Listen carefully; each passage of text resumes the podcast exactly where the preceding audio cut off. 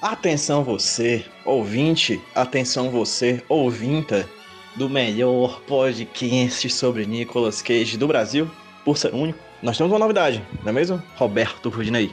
Temos sim, PJ. Uma novidade maravilhosa, diria eu.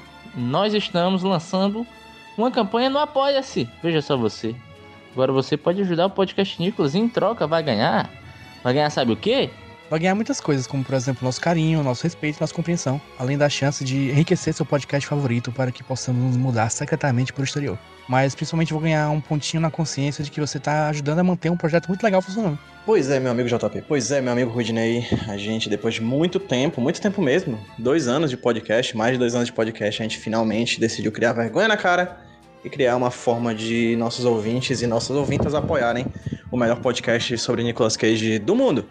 A gente agora tem um Apoia-se. Você pode ir lá no apoia.se barra podcast Nicolas e dar uma olhadinha nos valores que estão à disposição para você apoiar. Você pode apoiar a partir de 5 reais até o valor de um bilhão de reais. Não é isso, Rudy? Pois é, e lembrando que caso não seja possível a ajuda monetária, há sempre a opção de compartilhar com os amiguinhos da RT no Twitter, que ajuda bastante. A gente acha melhor trabalhar com honestidade e não disponibilizar recompensas, por assim dizer, porque no momento atual das nossas vidas a gente não conseguiria arcar com esse tanto de responsabilidade, por assim dizer, é muita coisa acontecendo. E assim, fica mais honesto e fica mais direto. Então se você quiser ajudar monetariamente, ajuda monetariamente. Se quiser ajudar compartilhando, compartilha. É isso aí. E lembrando que apoiando ou não, você também pode fazer parte do nosso grupo de amigos, ouvintes e ouvintas lá do Telegram. Só entrar em bit.ly barra Nicolovers, bit.ly barra Nicolovers, para entrar no grupo com o maior número de discussões sobre o Nicolas Cage e sobre literalmente qualquer outro assunto, pois sempre tem alguém falando qualquer barbaridade que vem à cabeça de todo mundo lá. É isso, então antes da gente ir pro programa, só recapitulando, apoia.se barra podcast Nicolas, apoia se barra podcast Nicolas. Chega lá, apoia com o que você puder. Todo valor é muito bem-vindo e ajuda aí o podcast Nicolas a permanecer sendo o melhor podcast sobre Nicolas Cage do Brasil, do mundo, do universo e do seu coração.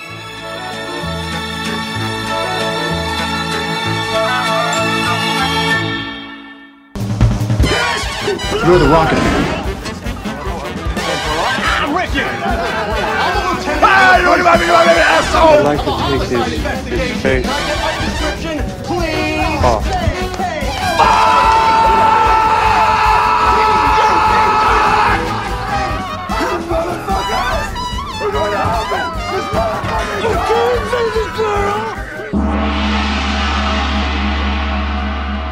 Está começando o Nicolas.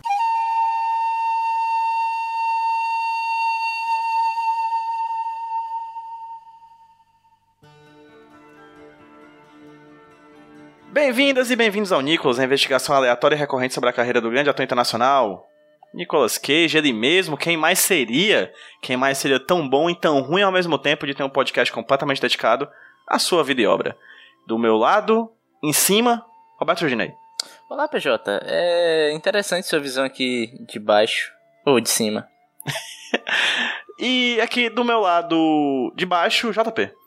É interessante sua visão aqui de cima ou de baixo. Às vezes acho que as pessoas que ouvem o Nicholas pensam que a gente roteiriza essas piadas porque elas são tão ruins, né? Só pode ser combinado. Só pode ser combinado, não pode ser. É porque a gente faz o não humor, PJ. É o, é o pós-humor. Exatamente. É humor que não é mais engraçado, que isso é muito século XX. e essa risada gostosa é de alguém que está combinado, está aqui combinado, não está passando no meio da rua e simplesmente nós puxamos ele pelo braço e ele chegou aqui. Na verdade, a gente puxou ele pelo braço, e, e mas foi tudo consensual, porque agora está aqui conosco. a risada mais gostosa de todo o Cariri, Pedro Felipe. Tu falou meu nome? Ficou mudo falei, aqui. Falei ah. Felipe. falei Pedro Felipe, ficou um silêncio. Não é? Foi, não. Meu Deus. Eu já ia arremedar que não é só a risada que é muito gostosa, viu? É a pessoa como um todo.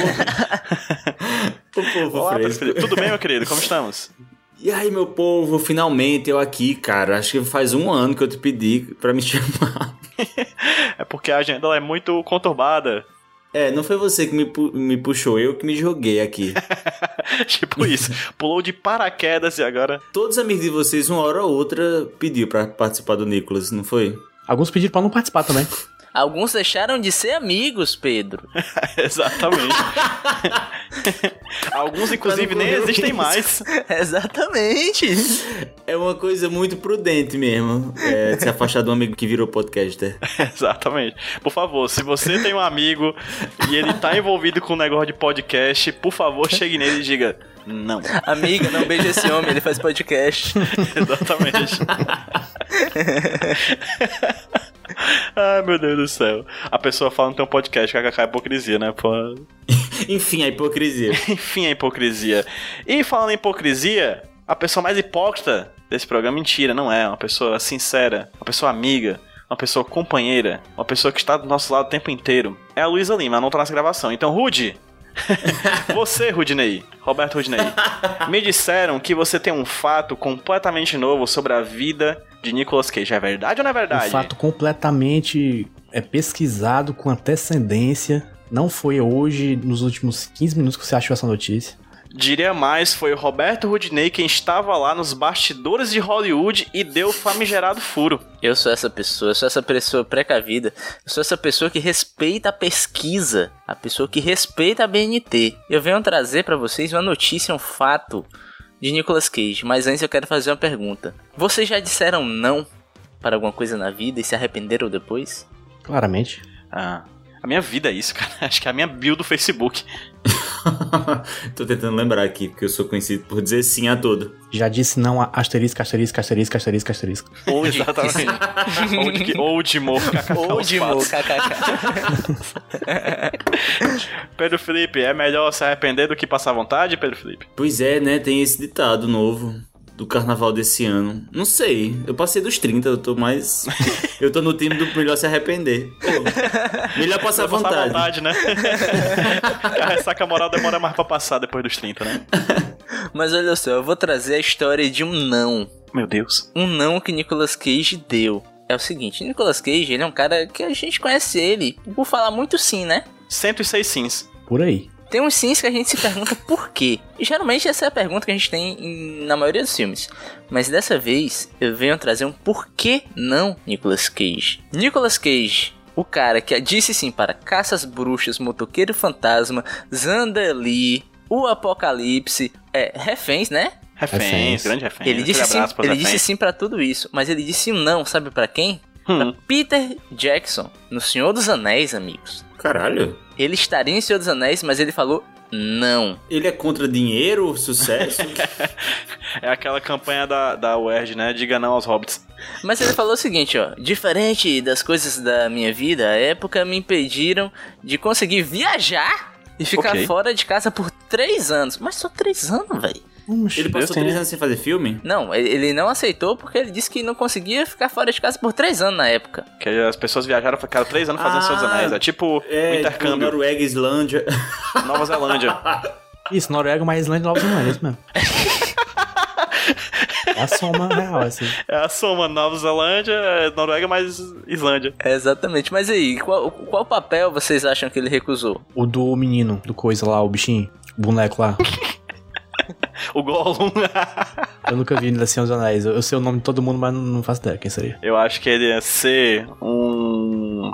Um hobbit. Não, como é que ele ia ser o Hobbit? Ele imenso desse jeito. Ah, mas o Frodo também, né? É porque o, o, o Elijah Wood tem 1,20m mesmo. O Elijah Wood tem 1,50m e pouco, viu? Tem um metro e meio. O- o- Ajuda, eu né? acho que o Nicolas Cage era aquele mago, aquele mago ruim lá, o mago do mal. Saruman. Isso, esse aí. Tu realmente sabe o nome dos personagens? Já tô, tá Eu frescando. sei. Eu acho que era um elfo. Assim, grandão, magro, tem que Mas ser. olha só, ele recusou, cara, o papel do protagonista, o Aragorn, que ficou por Viggo Mortensen. Ele disse não. Podia ele estar na lista de- do, do podcast aqui. Cara, será? Porque Viggo Mortensen era muito gato naquele tempo. E Nicolas não era. E Nicolas no Cage não era gato, Pedro. Nicolas Cage não era bonito. Nicolas Cage era Teve seu feio. momento, né? Teve seu dizer- momento. Tu vai me dizer que Nicolas Cage era feio, Pedro. Pelo amor de Deus, não, né? não, mas não naquele nível do Viggo Mortensen. Exatamente. Então, gente, essa é a minha notícia, esse é o meu fato, um não, dado Caralho. que eu pesquisei. Eu. E, vê, e só tu descobriu isso no episódio 66. Na verdade, eu descobri porque o PJ me mandou o link, mas tudo bem. Acabei de mandar pra ele que ele não tinha nada até agora. E eu fingindo que, que tava surpreso. Oh, meu Deus. Isso é distração, amigo.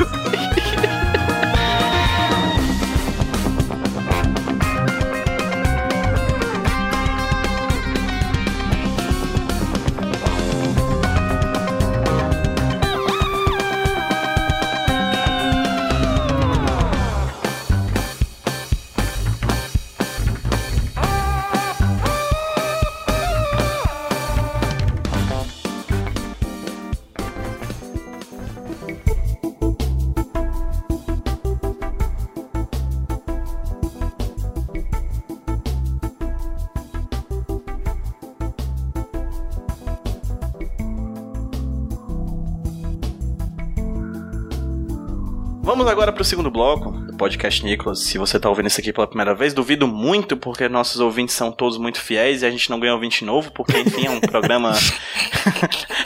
Baixíssima programa que tem um retenção. público muito seleto, baixíssima retenção e baixíssimas novos ouvintes, porque é um programa muito seleto. Esse segundo bloco é o bloco em, gente, em que a gente concentra todas as críticas, elogios e xingamentos aos filmes que nós assistimos. E hoje vamos falar sobre O Sol de Cada Manhã, filme que Nicolas Cage interpreta uma pastora evangélica que é casada com esse filho Ah, e não. Não, brincadeira, esse é outro filme. Isso aqui é O Sol de Cada Manhã, filme estrelado pelos atores Nicolas Cage, um jovenzinho Nicolas Holt e um experiente meu cocaína, né, JP? Meu cocaína, grande meu cocaína. O famoso ator Michael Caine tá aqui também nesse, nesse filme. E mais que um filme, é um manifesto em homenagem a essa categoria de profissionais de jornalismo que são violentamente humilhadas pela opinião pública, que são os homens e mulheres do tempo, pessoas que lutam diariamente para passar adiante a antiga tarefa dos xamãs e druidas de outrora responsáveis por espalhar a palavra sobre os climas vindouros. Uma palavra bonita para um cara que ganha dinheiro para passar dois minutos na tela diariamente dos jornais. É um filme que Nicolas Cage interpreta um pai de família falido, muito parecido com o Homem de Família, mas agora também com pitadas de jornalismo. Quero aqui trazer agora para vocês um pouquinho das opiniões gerais sobre o filme, começando pelo meu amigo JP Martins, opiniões gerais sobre esse filme, O Sol de Cada Manhã, The Weatherman, de 2005. Quer dizer que eu gostaria mais se fosse um filme estrelado por Maju Coutinho, ou Michel, Michel Loreto. Michel Loreto é minha amiga preferida. Mas, mesmo assim, mesmo não tendo elas, é, eu achei muito bom esse filme. É, apesar de, é um filme que não acontece nada. É um filme que a história são várias coisinhas que acontecem e tem meio que um- uma linha de pensamento ligando elas juntas, mas não tem um plot grande, né? É só um cara viajando na maionese. Mas é bem legal, cara. Eu, eu gostei, tipo, basicamente de tudo sobre ele. Perfeito. E não somente viagem na maionese, como arremessa a maionese nele, Sim. algumas sim, vezes durante sim, o filme, né? É um filme que. Ele é um alvo gigante de comidas que as pessoas jogam nele no meio da rua. Pedro Felipe, por favor, opiniões gerais sobre o filme. Primeira vez que tu assiste? Sim. É, felizmente, já vi, não preciso ver de novo. Meu irmão, que filme doido! minha, minha opinião geral é essa mesmo, tipo assim, é um filme que não acontece nada, eu não entendi direito qual era daquele personagem, ele é muito babacão, mas ele é muito bem sucedido também, e o pai dele também é mais babacão, e é mais bem sucedido ainda. É, o mundo em que pessoas babacas são bem sucedidas. O cara fica reclamando que, que não sei o que, tá com um contrato milionário no, no canal, queria eu tá passando mal assim. Você, Rudinei, você passou mal assim durante o filme? Eu não só gostei desse filme, como eu acho que esse é um dos melhores filmes que eu já vi nesse podcast Nicolas. Eita! Ele tá fácil no meu top 10, eu acho. Por quê, cara? Primeiro, que é um filme que eu vi quando eu era criança. A gente teve até um papo depois da última gravação, que eu falei, ah, é um dramazinho, né? Aí o JP brincou, ah não, mas vai que é um filme de comédia e tu que era criança e não entendia as piadas. e meio que foi isso que aconteceu. Eu assistindo o filme, eu lembrava de muita coisa do filme, mas eu não entendia o significado das coisas. E eu acho que esse é um filme, cara. Eu vou pegar até um- uma coisa que a Flávia Gazi disse no nosso episódio, quando ela falou do. é, do Michael Schumacher, né? Dizendo que ele retratava geralmente a fúria de um homem branco que tinha raiva sem motivo e que ela achava muito estranha a forma como ele idealizava a família americana. E esse filme, pra mim, é é a epítome disso, sabe? Uhum. Porque esse é um filme que mostra a mediocridade de um cara privilegiado Uhum. de uma pessoa completamente escrota e vazia de qualquer talento que tá num ponto de poder, até assim, num ponto privilegiado, porque ele apenas nasceu com uma cor específica, que ele é branco, e tem um pai rico. Então o filme é todo carregado de drama em cima da mediocridade de um personagem que é completamente idiota e que não percebe a fonte dos problemas dele, né, que estão em volta dele, que é ele. E eu gosto Mas muito como ele trabalha, esse personagem que é um escroto do caramba, entendeu? E vocês falaram que ele é um filme que não parece ter um plot e tal. Ele me lembra muito o Inside Louis Davis dos irmãos Coen. Que tem essa mesma vibe do cara tentando galgar um trabalho X e mostrando a vida desse cara. Então, pra mim, é mais ou menos isso. Eu gosto que os- as impressões gerais do Rudy foram extremamente gerais, né? Foram umas impressões muito gerais. E serei eu a odiar esse filme? Possivelmente. Não serei, porque eu amei, de verdade. eu, eu amei esse filme de vários níveis diferentes. Eu realmente gostei de muitas coisas dele. Eu não tava esperando um filme tão bom, de verdade. Acho que é um dos melhores filmes que a gente já viu nesse podcast também. Concordo muito com o que o Rudy disse. Eu acho que tem outros aspectos que a gente vai discutir no decorrer desse programa de hoje. É um filme que o Nicolas Cage tá absurdo de bom. Pelo menos ele me convence em tudo que ele se propõe. O que demonstra uma coisa que o Rudy né, já apontou inúmeras vezes. Que é um desperdício um ator como o Nicolas Cage ser jogado em filmes de ação e que não puxam desse lado dramático dele, porque a gente às vezes esquece que ele é um bom ator. Diria que eu gostei mais desse filme do que do filme que ele ganhou o Oscar, Putz, que é o Despedida de Las muito Vegas. mais. Eu gostei muito mais desse e tal, que eu gosto bastante. Mas, enfim, a gente vai discutir mais algumas coisas relacionadas a isso. No final das, das contas, qual é a trama do filme, né? A gente tem esse personagem, que é protagonizado pelo Nicolas Cage, que ele é um Nick Splits. Como é o nome dele? Dave Spritz. Spritz. Dave Spritz. Que ele é o Weatherman, né? O Homem do Tempo. Que foi, mano? Dave Prix. Dave Prix. É, um piada besta. É, e aí ele é o Weatherman, né? Ele é o Homem do Tempo de um jornal local, salvo engano, de Chicago, Isso. nos Estados Unidos. E tá lá aquele dia frio, um bom lugar pra ler o livro, né? Tá tudo muito gelado. E ele tem a oportunidade de ir fazer uma entrevista de emprego num jornal de Nova York, enfim, um jornal mundialmente conhecido. Mas nessa ida antes dele ir pra ele, a gente vê, na verdade, ele passeando pela vida de outros personagens que fazem parte da vida dele. A ex-esposa, o filho mais velho, a filha mais nova, o atual namorado da esposa, o pai, que é um escritor muito famoso. Enfim, esse cara medíocre que ganha muito dinheiro, que é super bem sucedido, vai passeando pela vida desses outros personagens, percebendo que, na verdade, ele é um péssimo. Ele é um Sim. bosta, é isso. Ele é uma pessoa muito, muito ruim, assim. Falando um pouquinho sobre essa questão dos personagens, assim, porque é um filme que tem muito. É um filme de atuações, é um filme que tem várias atuações, não é um filme que tem grandes arrobos de, de genialidade na fotografia, apesar de ter uma fotografia muito bonita e tudo mais. Não tem arrobo de roteiro, porque o roteiro é bastante simples, é quase crônico, quase um dia a dia na vida de um personagem. Mas eu diria que esse filme, é, a grande potência dele é por causa dos personagens que estão ao redor do Nicholas, assim. Pedro, tu tem alguma coisa a falar sobre esses personagens, cara? O do Nicholas é o que tu mais gostou ou tu não gostou de nenhum? Como é que foi a tua relação com esses vários personagens espalhados nessa trama? Cara, o que eu mais gostei foi o da esposa. Agora eu não vou lembrar o nome dela, mas foi a pessoa mais viva pra mim Sim. dentro da trama. Fora a filha também, porque a filha também ela, ela tem um, um arco muito mais complexo do que o menino, por exemplo. Porque o menino tem uma aproximação com um professor que é pedófilo, mas sei lá, se resume a três cenas. Acho que se constrói isso só pro pai ter um arrobo de violência e ir lá bater no cara. Aí quando ele bate na cara de um homem é que ele, ele acorda pra vida. Achei, achei isso meio fraco. Mas a, a, mulher é sensacional. É a pessoa mais ligada que eu acho na história. Quando ela reage bem à merda que ele faz, né? Ele lê aquele papel que não devia ter lido. Ela diz umas coisas tão boas, assim. Ela tem as melhores falas pra mim na trama. Eu não consegui me conectar com o personagem do, do, do Nicholas nessa história. Ele, ele tem uma coisa com o pai, né? Porque o pai é muito mais bem sucedido que ele. Ganhou diversos prêmios, até um Pulitzer, que é um prêmio, inclusive, do jornalismo. Aí tem uma cena que ele vai receber uma notícia, né? Melhor, ele vai fazer um exame. E aí Uhum. ele tem que buscar um jornal. Aí ele vai atrás do, do troco pra pegar o jornal. E eu penso que ele pensava que ele queria demonstrar alguma coisa pro pai. Tipo assim, pelo menos ele consegue pegar um jornal. Mas não, ele tá de boa em não ter conseguido pegar o jornal. Eu fiquei sem entender. Até a partir daquilo ali eu eu percebi que não tinha muita coerência nas coisas que ele fazia. Por isso eu não consegui me conectar direito com ele. Mas achei o Nicolas Cage muito diferente do que eu tô acostumado a vê-lo, né? Porque ele tá, ele tá fazendo um, um babaca, um cara super pateta tão bem. Muito diferente do motoqueiro fantasma, do cara do 60, 60 segundos. 60 segundos. É coisa caricata, 60 né? segundos. É, sim, não, e, e- e um cara assim, dono da porra toda, tá entendendo?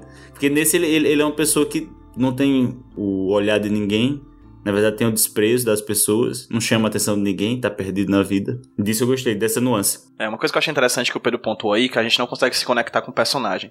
É interessante porque a gente percorre o filme pelo ponto de vista dele. Ele é o Uhum. fio narrativo de todos os personagens. Ele que liga, ele que narra, né? Ele, tem, ele é um narrador off, né? Tem narração off. Ele é um cara completamente incapaz emocional, assim. Ele é um péssimo filho, um péssimo pai, um péssimo ex. E aí a gente sente que tem um drama acontecendo ao redor dele, né?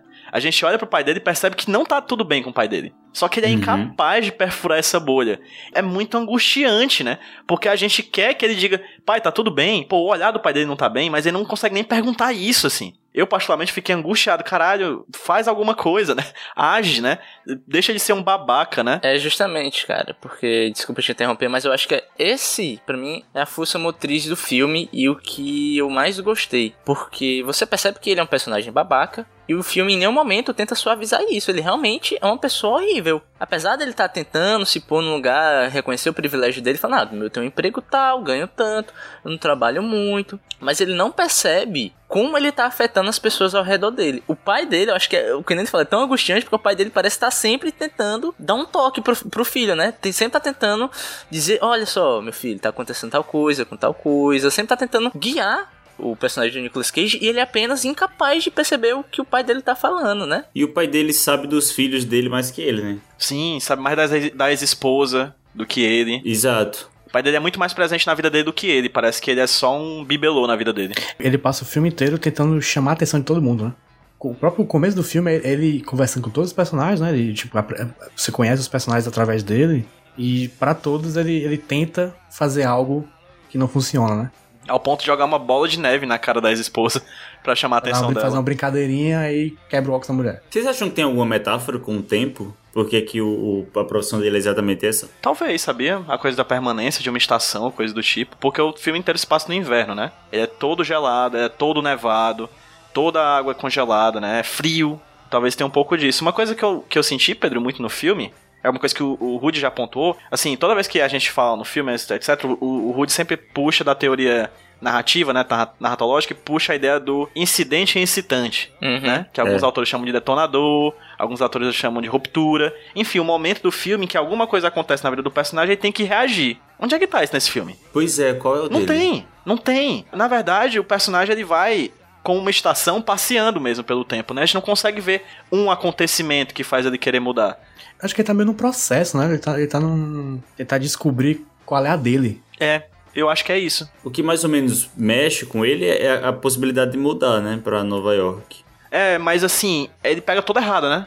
Porque quando ele pega a ideia de se mudar de Nova York, ele pensa como uma oportunidade de levar a família junto, sendo que ele não tá fazendo nada pra família querer ir com ele junto. Cara, o problema é porque é o seguinte, como eu falei, ele é um cara que não percebe as merdas que ele tá fazendo pras pessoas em volta dele. Então ele joga toda a esperança de virar um bom filho, de virar um bom pai, de virar um bom marido em uma coisa, no dinheiro. Isso. Ele martela Uhum. várias vezes. Vou ganhar tanto, vou ganhar 1 milhão e 200 reais por mês. E eu vou poder mostrar pro meu pai como eu sou um cara bem sucedido. Vou poder ficar perto dos meus filhos. Vou poder. Vou poder ter minha mulher de volta. Isso que eu acho legal no filme, como ele é sutil. Porque ele fala, né, que quer passar mais tempo, mais tempo com os filhos. Só que a todo momento que você tem uma cena dele com os filhos, eles estão perto, eles estão tendo um momento junto, mas ele não consegue se conectar com os filhos, cara. Ele não consegue entender os dramas dos filhos. Chega a ser constrangedor. Tem duas cenas desse filme que eu acho magistral. A primeira, pra mostrar esse distanciamento dele das pessoas que ele supostamente ama, que ele diz amar, é a da filha. Porque você tem uma sequência que ele vai cuidar da filha, porque ela tá sofrendo um certo bullying na escola, um bullying que ela não entende, e ele não conta pra ela o porquê, ele omite essa informação da filha. Então você pensa, ok, ele tá sendo carinhoso, tá cuidando da filha. Na cena seguinte, ele trata a filha com rispidez, sem a filha estar por perto, e trata ela pelo nome que estão chamando ela no colégio, né? Que é chamar ela de pata de camelo. Camel né? toe, é, Isso. pata de camelo. E ele fala isso gritando pra mulher. Então você percebe que ele não tá acompanhando o drama da filha. Ele pensa que vai acalentar a filha dando dinheiro e dando roupa. Pra ele é assim que ele vê as pessoas, sabe? Como pessoas que ele, porque ele pode literalmente comprar e mostrar que ele é bom porque ele tem dinheiro. Sendo que o filme todo, o problema não é esse em nenhum momento. Ele simplesmente é incapaz de, de captar essas coisas que estão à volta dele. Que nem tu falou, é angustiante você perceber que o cara não consegue. E aí eu vejo isso com todos os personagens, cara. Eu acho que as atuações estão muito. O Nicholas Holt, né? Que a gente vai ver depois como o rapaz do Skims, né? Aquela série britânica e também como o Fera dos filmes da primeira classe dos X-Men. Ah, é no X-Men, eu tava tentando lembrar de onde era. Eu conheço ele daquele filme Um Grande Garoto. Pronto.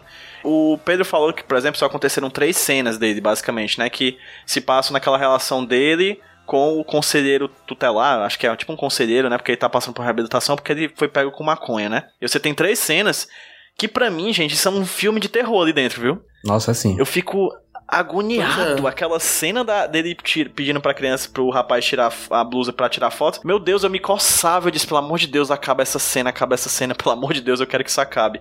E eu vejo isso, essas poucas cenas com muito impacto, como você, como o filme ele é muito equilibrado assim. A- as imagens não precisam estar muito tempo assim, ou ter muita coisa pra você entender os dramas das coisas.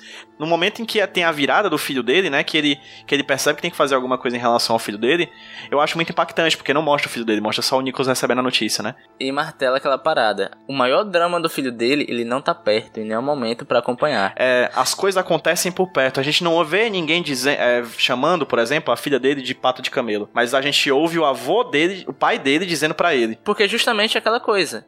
Ele não está perto dos filhos em nenhum momento. Então faz muito sentido isso ser apenas dito pra ele, porque em nenhum momento ele tá com o filho. E que nem o Pedro falou, o momento que ele vai dar um de pai, de pai presente, ele acha na violência, que é a parada mais ridícula possível, né?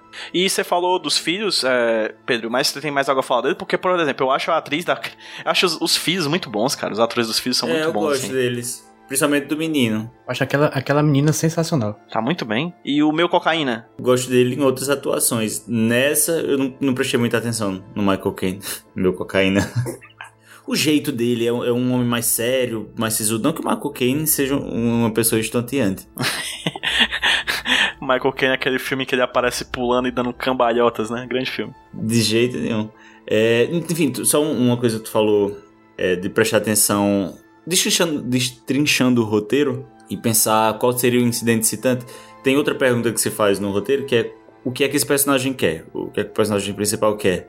E em outra camada, o que é que ele pensa que quer, mas o que é que ele quer, na verdade. E nesse, o que é que vocês responderiam a respeito desse personagem? É, se vocês perceberam assim. Que ele quer. Ele quer a família de volta, basicamente, né? E é engraçado que é, é isso que eu respondo também, mas ele não faz nenhuma ação pra isso, né?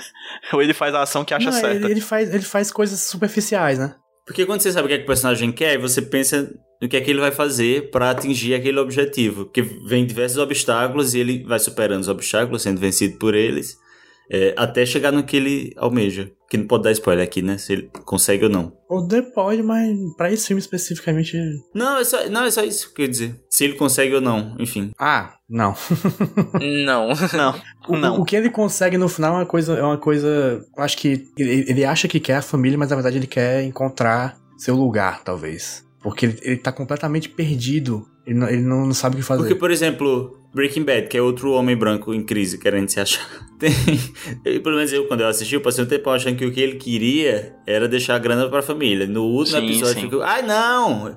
Ele queria era poder. É. Isso. Ele queria, ele queria realmente era se tornar o que ele se tornou. E, e- e ficava aquele, ele mesmo martelando na, na desculpa que ele queria fazer aquilo pela família. beberere e varará. Eu acho que é, um- é meio que o Nicolas Cage nesse filme. Ele fica o tempo todo fazendo de conta que, que ele quer levar a família pra Nova York, mas talvez o que ele queria era terminar como ele terminou ali, né? Desfilando do lado de outros dois âncoras, sendo, um- sendo respeitado, né? É uma coisa que ele não era. Ele anda com arco e flecha na. Parecendo jogos vorazes na rua de Nova York, pra ninguém, pra ninguém tacar milkshake nele. Eu não tacaria milkshake num cara que tem arco e flecha. Eu acho que ele passa o filme todo com essa desculpa de que ele quer ser amado pela família, quer a família de volta. Mas o que ele quer de fato é ser adorado. A minha perspectiva é a seguinte, muito parecido com a do Breaking Bad que o Pedro muito bem apontou. Você tem um cara que ele deseja algo, sendo que ele, ele mascara o próprio desejo com palavras que, que abarquem a família, por exemplo, coisa do tipo. Sendo que na verdade o que ele quer é uma coisa só dele. É aquela cena clássica de a pessoa espanca o filho e diz que tá fazendo isso pelo bem dele. Você propõe um discurso englobante da família, sendo que na verdade todo discurso social favorece você, homem branco, pai de família. Né? E aí você tem que criar um discurso fictício que agregue todo mundo ao redor. E nesse filme ele tenta levar isso até as últimas consequências, né? E percebe que, né, não dá.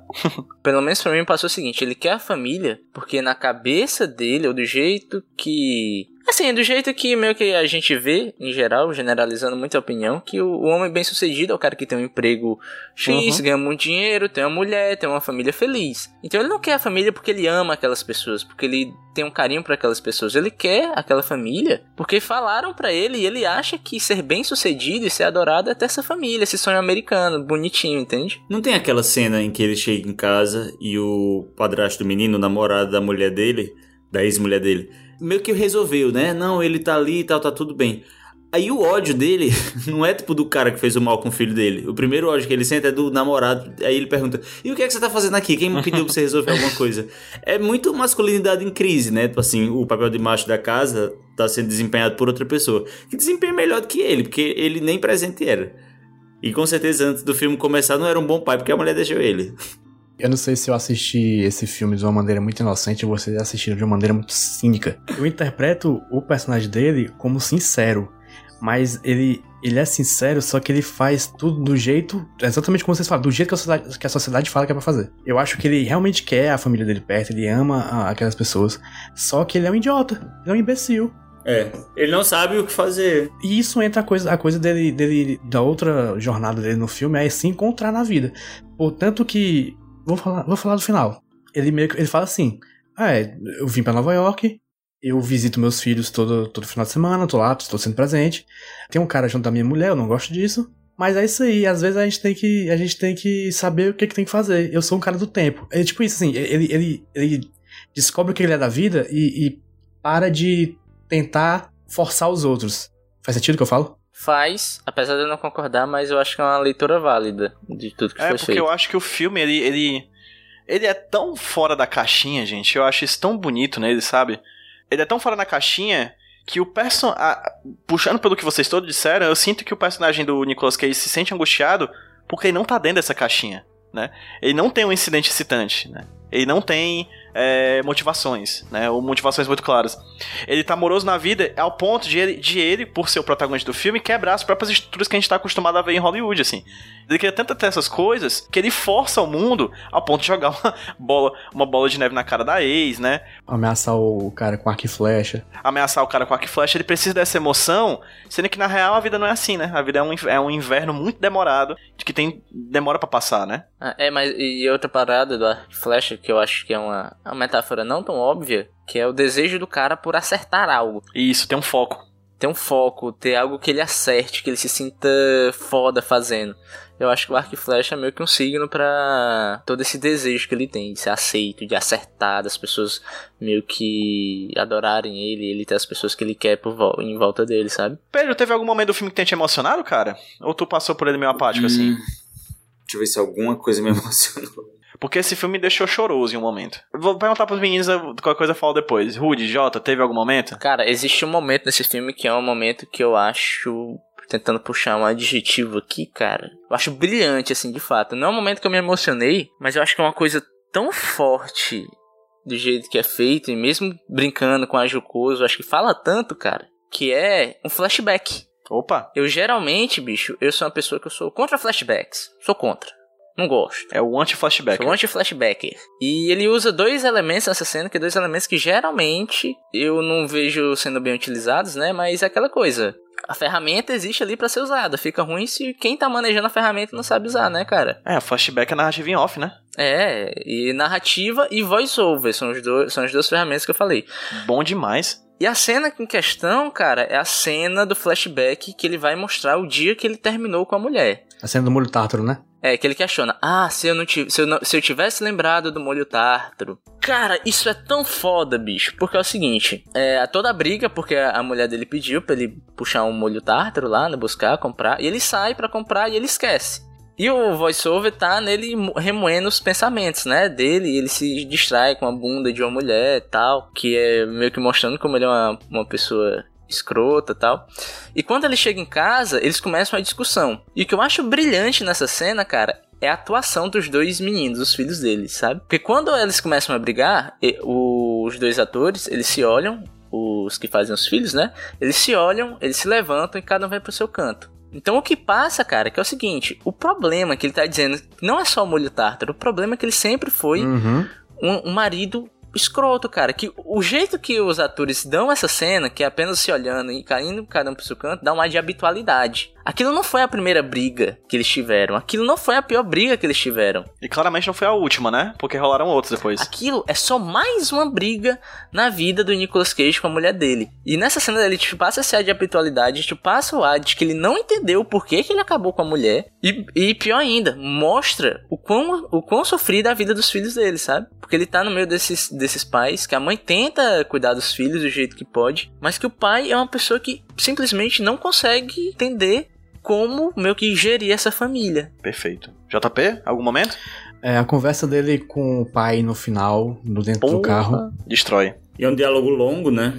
Com a música tocando de fundo, né? Sim, que ele, que ele vai explicar o discurso dele. Que não aconteceu. Exatamente, que não aconteceu. E aí ele acaba fazendo um, um próprio discurso pro pai dele, só que sobre a própria vida, como tá tudo uma merda. E o pai dele só. Ah, meu filho, é isso aí. Eu, eu acho uma, é, é bem, é uma cena bem básica, eu acho, assim, mas, mas eu, eu, falou, eu achei, eu achei comovente. E eu achei também emocion... emocionante, não, é tipo fofo, aquela cena que ele tá comprando roupa com as filhas. Ele parece, parece que ele tá sendo um bom pai por 5 segundos. Mas depois, não!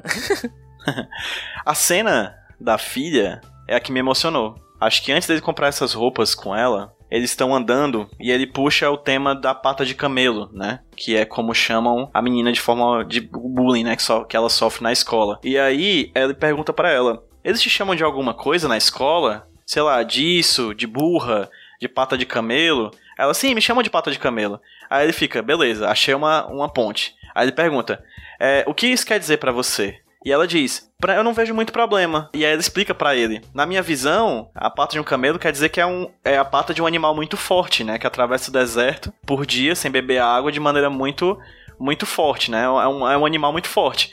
Cara, eu chorei naquela parte, assim, porque ele olha para ela e diz: Porra, que interpretação que só o olhar de uma criança poderia dar, né?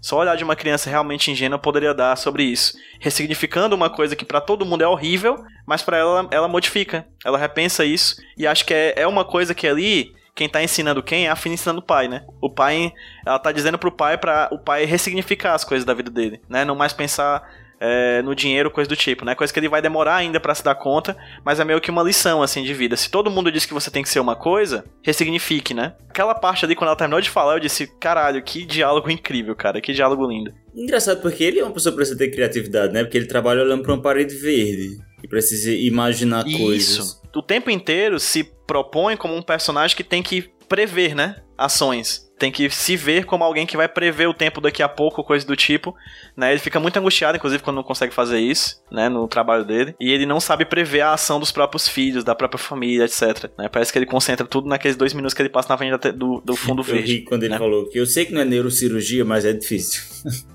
é difícil ficar apontando para um fundo verde.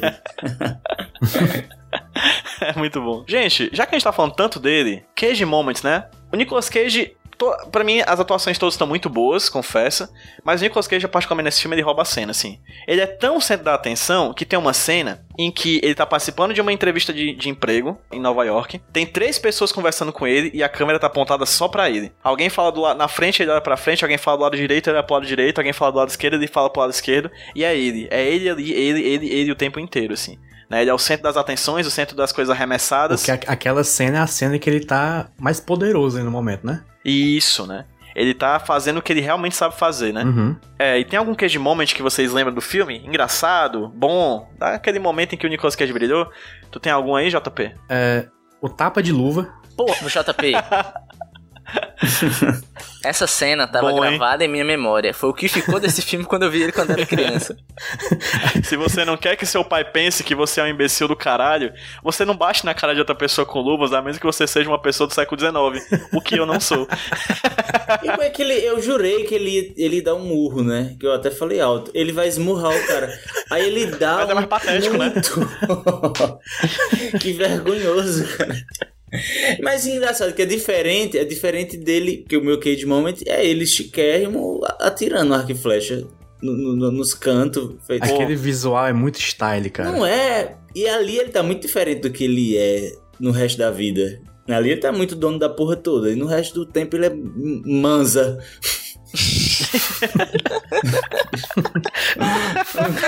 manza. Manza Las Cage. Ô, putaria. Rude. Cara, pra mim o que ficou foi essa cena. E tem uma frase do senhor Minha Cocaína, né? O Michael Caine, que eu acho foda. Que é quando ele fala pro filho que. Como é que é? Fácil não entra no vocabulário de adultos, né? Sim. Eu acho que ali sim é um tapinha de luva com classe, sabe? Que ele manda pro filho dele. Sem ser patético. Pois é, porque aquela coisa. Tudo pra ele é fácil, cara. Tudo pra ele é fácil. Então, quando as coisas começam a ficar difíceis, ele começa a desmoronar. Então, meio que o pai dele chega e fala: Bicho, não é assim que a banda toca, né? Eu acho foda. Fora isso, tem uma cena que eu gosto é quando ele chama o cara de Dildo, né? Eu Sim. achei Do nada. Seu Dildo! Ele chama ele de porkfucker. Tem uma... Gente, ninguém vai falar da cena dele transando com uma mulher vestida de Tá Abraham na minha Lincoln lista. aqui? Você, você tá gosta de revezar aí? Por favor, revezar, é, é porque pra mim esse foi o momento mais queijo moment Cara, é- assim. ele, ele, lá em cima, ele tá vestido de Abraham Lincoln lá em cima da mulher, aí a próxima cena já é eles transando, aí ela, ela faz muito barulho, ele faz uma cara de confuso. Ele tá uma cara de que tá O que que, acontecendo é, o que que Pelo tá de acontecendo? O que que tá acontecendo? É muito boa cena. Um, um peito pulando e ele batendo a cabeça na parede. Tem a- uma cena que ele tá reclamando que o povo joga. Uma coisa que a gente não falou, que todo mundo joga comida nele, né? Ele tem uma cena que ele tá reclamando. Aposto que ninguém jogou torta em não sei quem, não tem jogou torta, ninguém jogou torta na Harriet Tubman, a vi, fundadora eu do, vi. do. Como é que é? O caminho secreto lá do- dos escravos, esqueci o nome. Do Secret Underground, coisa assim. Eu esqueci a expressão, mas engraçado que ele, ele podia ter pensado em qualquer pessoa e pensou numa mulher negra. Eu achei engraçado isso. É uma comparação que pra mim foi, foi irônica, porque, tipo, aposto que ninguém jogou uma torta nessa mulher, que foi uma das mulheres que, que lutou pela, pelo fim da escravidão nos Estados Unidos. E era uma mulher Tipo negra. isso. Sim, sim. Sim. Olha a comparação que ele faz, Pois né? é, ele, ele se dá uma importância. A, a cena dele com frio, olhando pra bunda da mulher, aquela sequência de palavras, gente, pelo amor de Deus. E aí, no, na voz em off, é um fluxo de consciência, né? Ele tá tentando lembrar do molho tártaro, e aí no meio disso ele tá juntando várias coisas aleatórias na cabeça dele. Ele começa, cara, como eu queria pôr minha cara ali, bem ali, molho tártaro, meu quadril tá filho.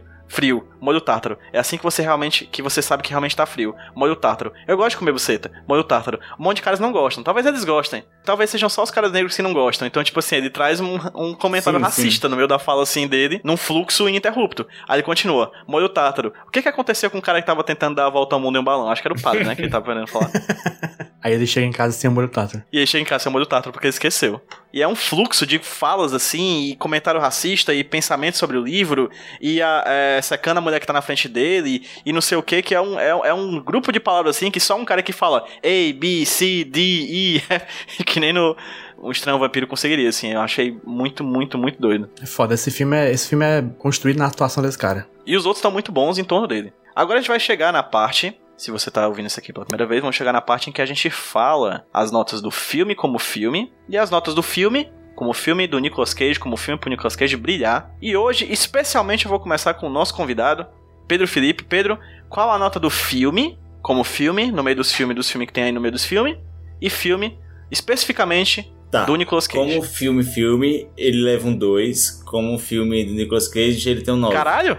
Porra, Cara- boa. tudo bem, tudo bem. Dois?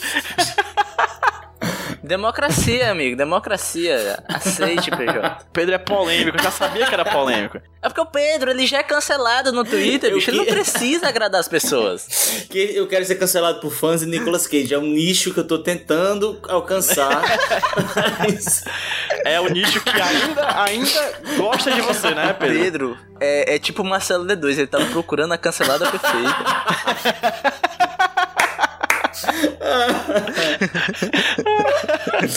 Gente, é porque eu achei. É porque. Não, só eu queria explicar. Eu achei um pouco sofrível a coisa de eu não conseguir me conectar com o personagem. Aí eu fiquei igual o George Clooney em gravidade, boiando pra sempre, eternamente. flutuando o filme todo.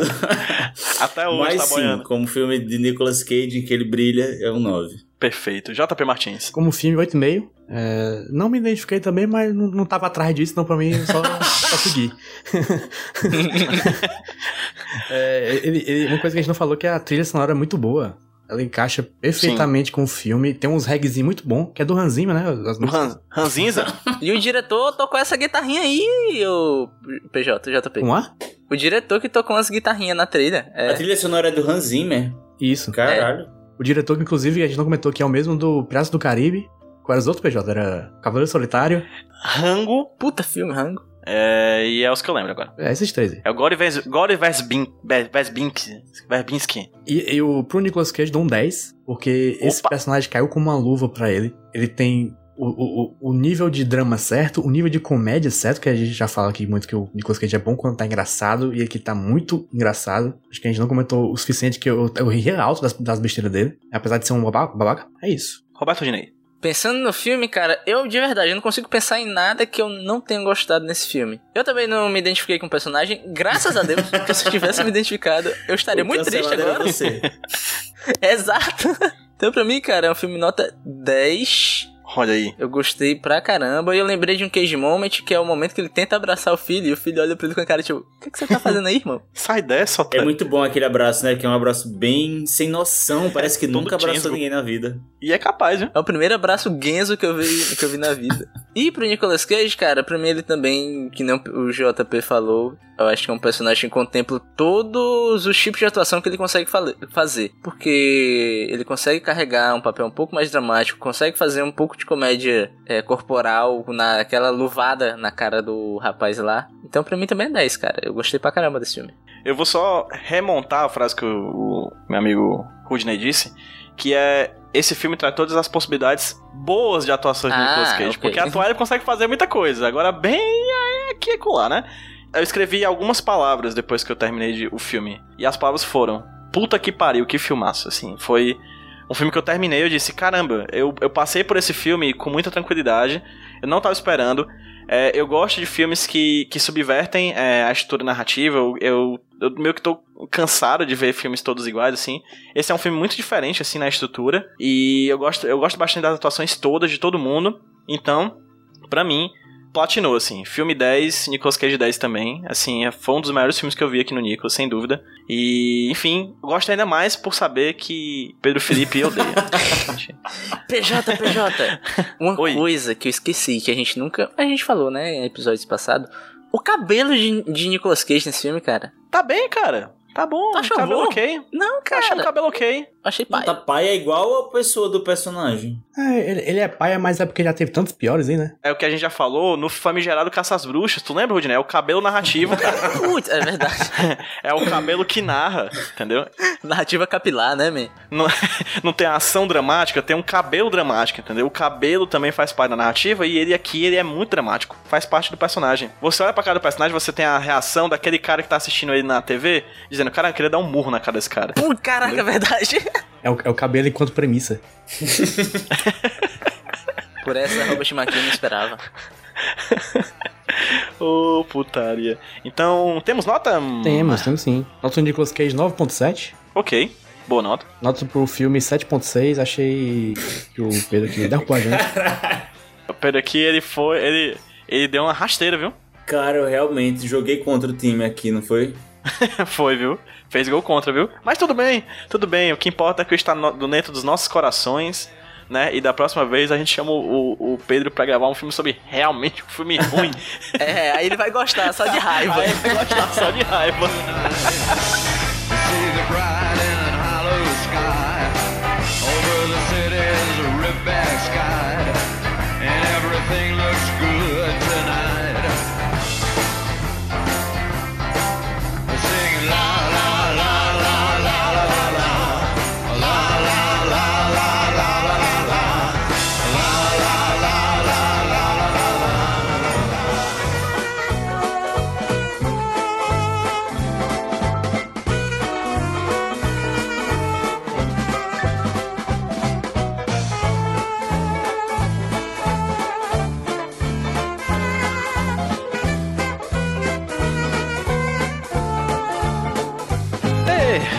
Terceiro bloco do podcast Nicolas, o bloco em que a gente indica alguma coisa que tem o Cage no meio só porque tem o Nicolas Cage no meio.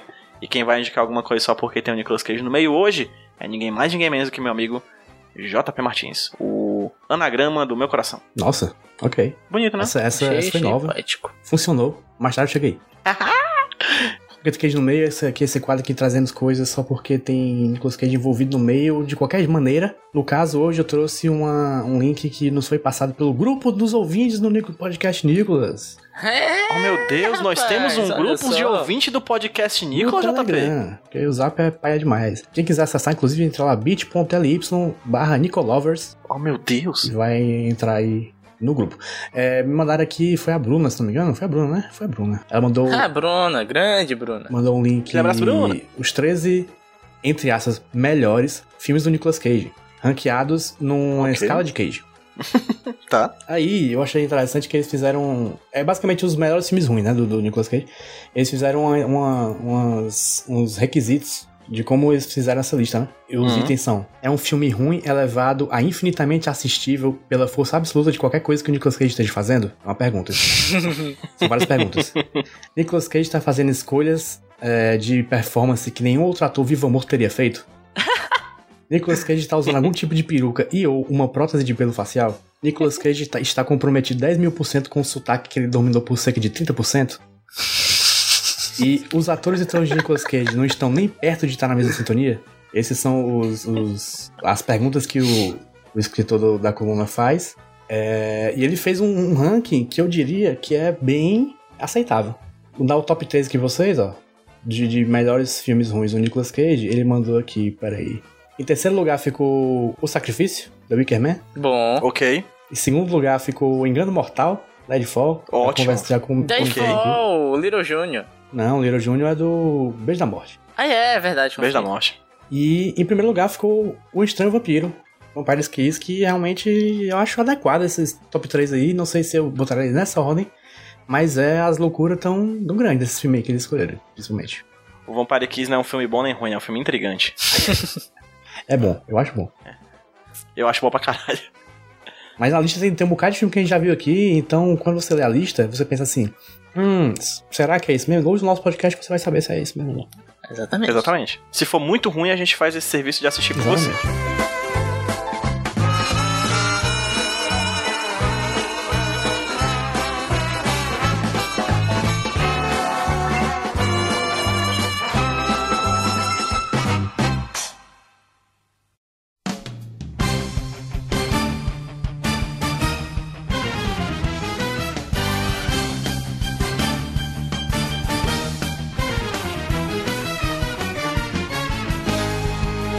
Ao último bloco, bloco dos jabás e de indicações das nossas redes sociais pelas, pelas, pelos locais aí que estão na Interwebs, nesse grande espaço que é o ciberespaço, esse espaço gigantesco que nos habita, que nós que nos habita e a gente habita também. Certo? Fui meio teórico aqui agora, desculpa, porque eu não sabia muito bem o que falar. completamente. É, completamente, estou completamente perdido, mas se você quer me encontrar, quer me achar, vai lá no twitter.com barra Pedro PJ Brandão, ou mais do que isso, vai lá no twitter.com barra podcast Nicolas, segue a gente no Twitter, também segue a gente lá no Instagram, e vai lá no Telegram e também faz parte do, faça parte do nosso grupo, nós já temos 50 e poucos, pe- 50 e poucas pessoas no grupo, que já é duas vezes o número de ouvintes, em média Não é, mano? né, gente? Tá quase chegando em três vezes o número de ouvintes. Então, assim, se você só ouve essa parte aqui, chega lá no Telegram que você vai curtir a gente falando de Nicolas Cage e outras besteiras relacionadas a ele. bit.ly barra Nicolovers. O papo é variado, ó. Um dia desse eu cheguei lá, tava falando de bicheiro. Outro dia tava rolando né, acompanhamento ao vivo, cobertura ao vivo do evento da DC. Pô, a gente teve um repórter, Exatamente. bicho. O Brando, nosso repórter Exatamente. internacional. É Internacional, lá de Manaus. Exatamente. e também tivemos um momento em que discutimos qual seria a melhor personalidade política brasileira que Nicolas Cage interpretaria e todos nós fomos em uníssono em Cid Gomes. Seria uma boa... Nicolas Cage interpretaria um bom Cid Gomes, é, levando tiro em cima de uma retroescavadeira.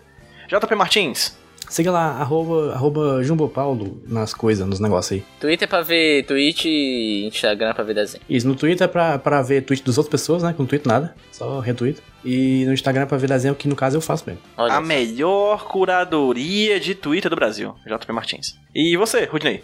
E você me acha no Twitter, arroba Rudilonia. Lá você vai ver a curadoria da curadoria, porque eu dou muitos RTs no JP. E no Instagram, não me segue no Instagram não, que tem muita coisa. Então só siga o Rude, porque ele faz só os melhores.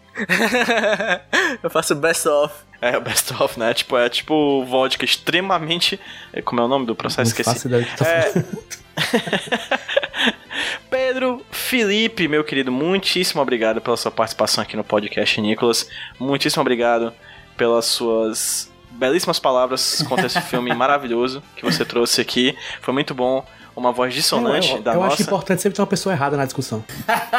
Eu acho, gosto, eu gosto também. E onde as pessoas conseguem, é, Pedro Felipe, te cancelar, tanto nas suas redes sociais pessoais, quanto no projeto do qual você faz parte, que nós tanto amamos. Fica aqui um abraço pra todo mundo, um cheiro no cangote de todo mundo do Cara, beijo. eu tô Pedro Felipe no Twitter e no Instagram. Se quiserem cancelar meu link podcast, budejo. É verdade, o Buda é um querido, Luan Alencar já participou do podcast Nicolas há muito tempo atrás. Grande Luan. É, e aí que temos o segundo integrante do podcast Nicolas. Talvez em breve a gente feche a cartelinha. Fica aqui o, o convite já pros outros, pros outros integrantes também.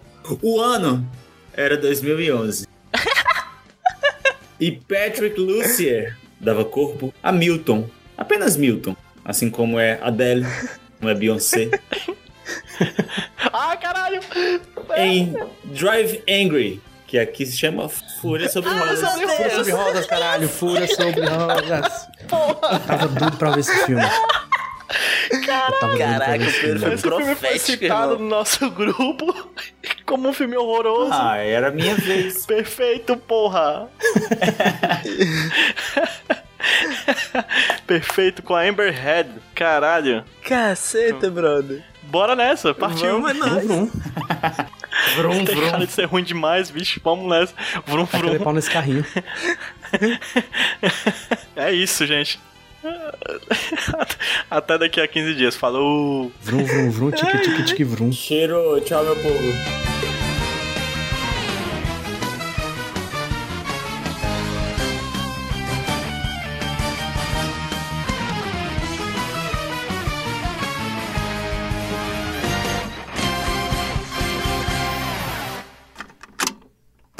Eu sou o Rudinei e eu editei esse podcast. Eu sou o JP e eu sonorizei ele. Você pode ajudar o Nicolas compartilhando com seus amigos. E dando 5 estrelinhas no iTunes. Ajuda a gente, por favor. Deixe o seu recado depois do bip. Tchau!